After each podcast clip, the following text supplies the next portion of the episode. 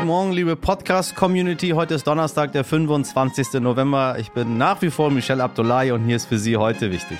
Mit unserer Kurzversion. Ja, meine Damen und Herren, gleich alles ausführlich zum Koalitionsvertrag. Zunächst aber einmal weitere wichtige Themen in aller Kürze, damit Sie top informiert durch diesen Donnerstag kommen. Wir starten mit einer traurigen Nachricht. In den Morgen in Deutschland sind mittlerweile über 100.000 Menschen an den Folgen des Coronavirus gestorben.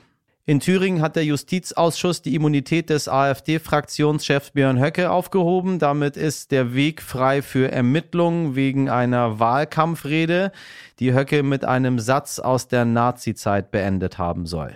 In Bayern ist der Bayern-Spieler Josua Kimmich jetzt positiv auf das Coronavirus getestet worden, nach wochenlangen Diskussionen um seinen Impfstatus.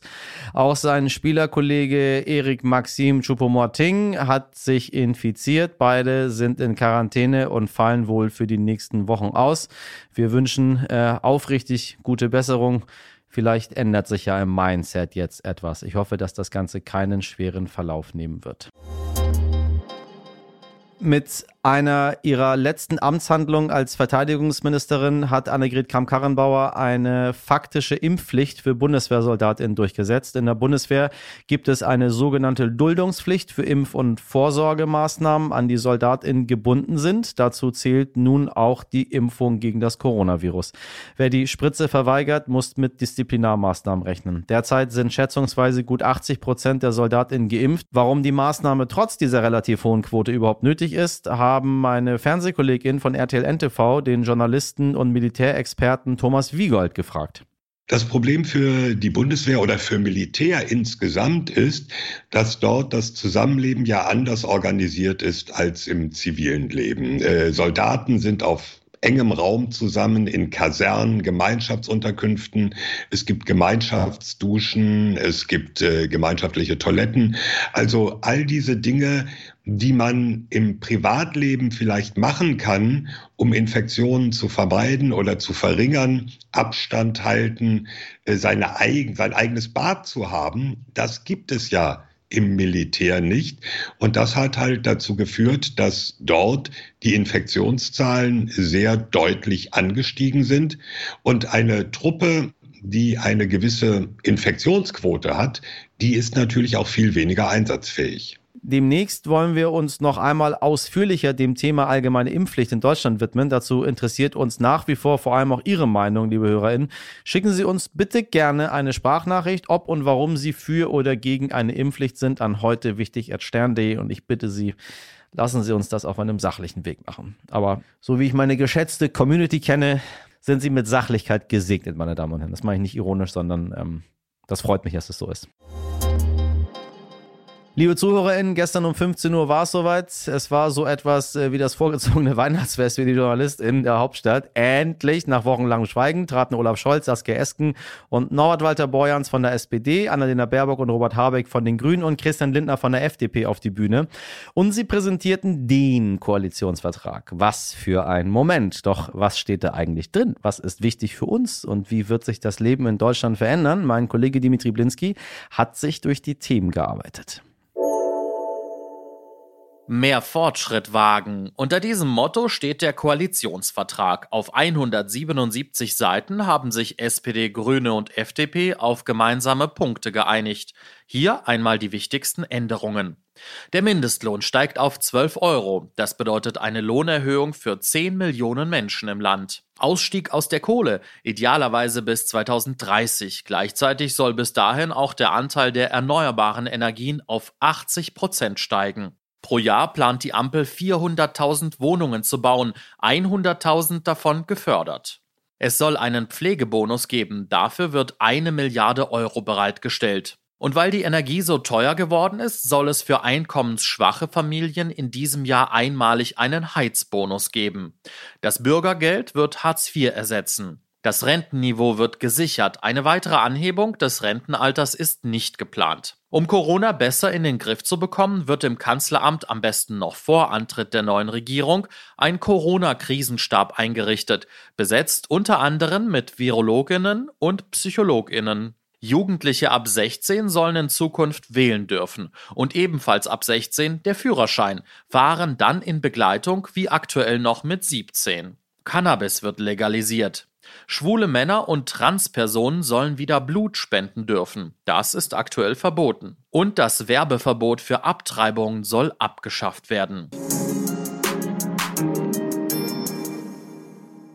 Nachdem Sie gerade schon äh, einige Punkte vom zukünftigen Kanzler gehört haben, möchte ich nun mit einer alten und wunderbaren Bekannten, Professorin Ursula Münch, sprechen. Sie wissen, äh, wenn ich Fragen habe, dann gehen Sie immer an Frau Münch. Mit der Politologin und Leiterin der Akademie für politische Bildung in Tutzingen habe ich mich schon mehrfach zur Bundestagswahl unterhalten, unter anderem in Folge 111, auch deren Ergebnisse besprochen. Also, mit wem könnten wir besser den Koalitionsvertrag und den Auftritt Auftritt der Ampelkoalitionäre analysieren als mit ihr.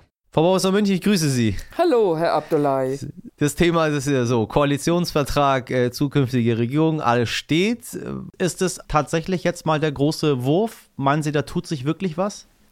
Also zumindest ist die Stimmung verbreitet worden. Man hat ja eine große Pressekonferenz gemacht, äh, wo auch große Beteiligung der Medien war. Also da hat man schon diese Stimmung verbreitet, hat aber dann gleichzeitig natürlich sowohl Scholz als auch Habeck haben natürlich dann ihre Ausführungen damit gestartet zu sagen, ja zunächst mal müssen wir uns auch um Corona kümmern. Auch da soll es Änderungen geben im Management von Corona, der Pandemie, äh, dass zum Beispiel eben ein zusätzlicher Krieg Krisenstab eingesetzt werden soll, dass wesentlich mehr äh, dann im Grunde auch evaluiert, also überprüft werden soll äh, an Maßnahmen. Aber nochmal zurückkommend auf diese Ankündigung, auf die Stimmung, ja, also die haben schon alle den Eindruck erweckt, als ob sie tatsächlich an diesen Aufbruch und an diese Veränderung, die ja nun unbestrittenermaßen notwendig sind, glauben. Und natürlich wissen wir aber auch alle, dass man da gewisse Abstriche machen muss, vielleicht auch große Abstriche. Äh, es wir sind in einem föderalen System. Wir haben äh, eine Verwaltung weniger im Bund, sondern vor allem in den Ländern und in den Kommunen. Äh, und nur wenn die Bundesregierung sagt, dieses und jenes wollen wir, äh, dann ändert sich jetzt noch nicht von einem Tag auf den anderen alles. Und hinzu kommt ja auch, die Unternehmen müssen mitmachen, aber natürlich auch jede Bürgerin und jeder Bürger oder zumindest fast jeder, äh, weil das ist ja jetzt nicht nur staatliches Handeln. So ein bisschen habe ich den Eindruck, dass ähm ähm, ich sag mal, die, die FDP sämtliche relevanten Punkte für ihre Zielgruppe schon durchgekriegt hat. Also da muss ich jetzt ganz ehrlich sagen, es sind 180 Seiten Koalitionsvertrag. Äh, ich habe jetzt noch nicht alle äh, darauf geprüft, wer jetzt eigentlich wem etwas äh, zugute hat kommen lassen. Aber auf meinen ersten Blick hin würde ich das so nicht teilen. Also ich finde schon, Aha. dass dieses Thema Klimapolitik ganz, ganz stark drin ist. Klimaschutzpolitik. Interessanterweise auch ganz stark der Artenschutz. Von dem liest man immer wieder im Koalitionsvertrag Koalitionsvertrag, wie überaus wichtig der sei. Äh, und das ist ja eigentlich etwas Klimaschutzpolitik und Artenschutz und Erhaltung der Erhalt der Artenvielfalt ist ja durchaus auch in einem Konflikt zueinander. Äh, Stichwort nur äh, die Windkraft. Also insofern würde ich sagen, Klar, natürlich äh, die FDP, äh, da kommt viel Thema Innovation, viel Thema Bürokratieabbau. Das sind aber auch Themen der Grünen. Also ich kann da jetzt nicht rauslesen, dass sich die FDP da stärker durchgesetzt habe, als es ihr zustünde. Nun haben wir ein schönes System, äh, in dem wir in diesem Land auch eine Opposition haben und die Opposition meckert ja dann gerne und legt Dinge offen, äh, mit denen man nicht einverstanden ist, was vielleicht Augenwischerei sein könnte, was man selbst anders gemacht hätte. Äh, haben Sie schon was gehört von den oppositionellen Parteien, wie die das neue Regierungsprogramm, äh, den Koalitionsvertrag, die Zukunft beurteilen?